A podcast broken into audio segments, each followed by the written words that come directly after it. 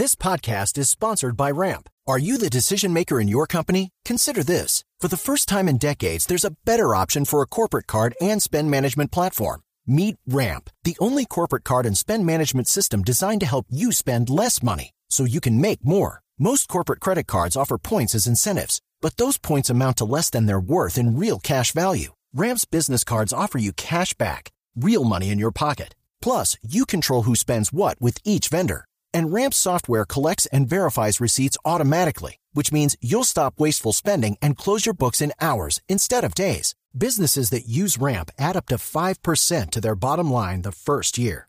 If you're a decision maker, adding Ramp could be one of the best decisions you've ever made.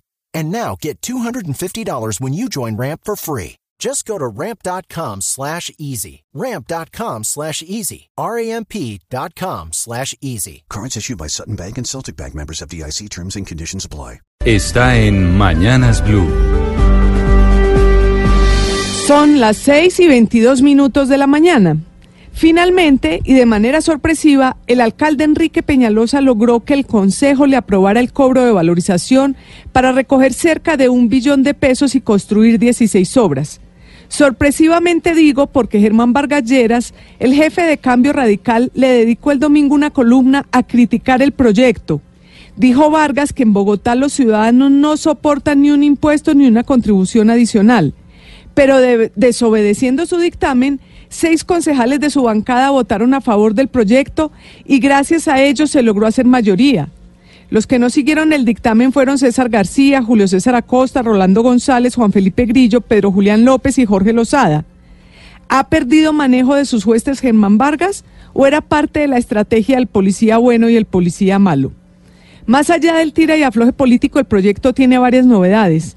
En primer lugar, es la primera vez que se cobra valorización para construir un paquete de obras en las que predominan las aceras, las conexiones peatonales, las ciclorrutas y los corredores ambientales. El 70% de las obras son de este tipo. En segundo lugar, es la primera vez también que se les cobra solo a los estratos 4, 5 y 6 y se exime a los predios de estratos 1, 2 y 3 de la zona beneficiada. De los 681 mil predios directamente beneficiados por estas obras, solo 380 mil tendrán que pagar, una medida que es progresiva y novedosa, pero que provocará llanto y crujir de dientes entre los estratos altos de Bogotá. En tercer lugar, dice el distrito que por primera vez se tienen los diseños y la prefactibilidad del 90% de las obras. De esa manera se evitará lo que pasó con las valorizaciones que se cobraron desde 2005 a la fecha con Lucho Garzón en 2005, 2009 Samuel Moreno y Gustavo Petro en 2013. Precisamente la directora del IDU, como parte de los argumentos para convencer a los concejales, mostró cómo saneó las finanzas y de las obras que se aprobaron en esos tres cobros ya se han entregado 42 y otras 10 están en ejecución. Será sin duda un totazo duro para el bolsillo de muchos, que si se suma a la ley de financiamiento va a generar bastante malestar.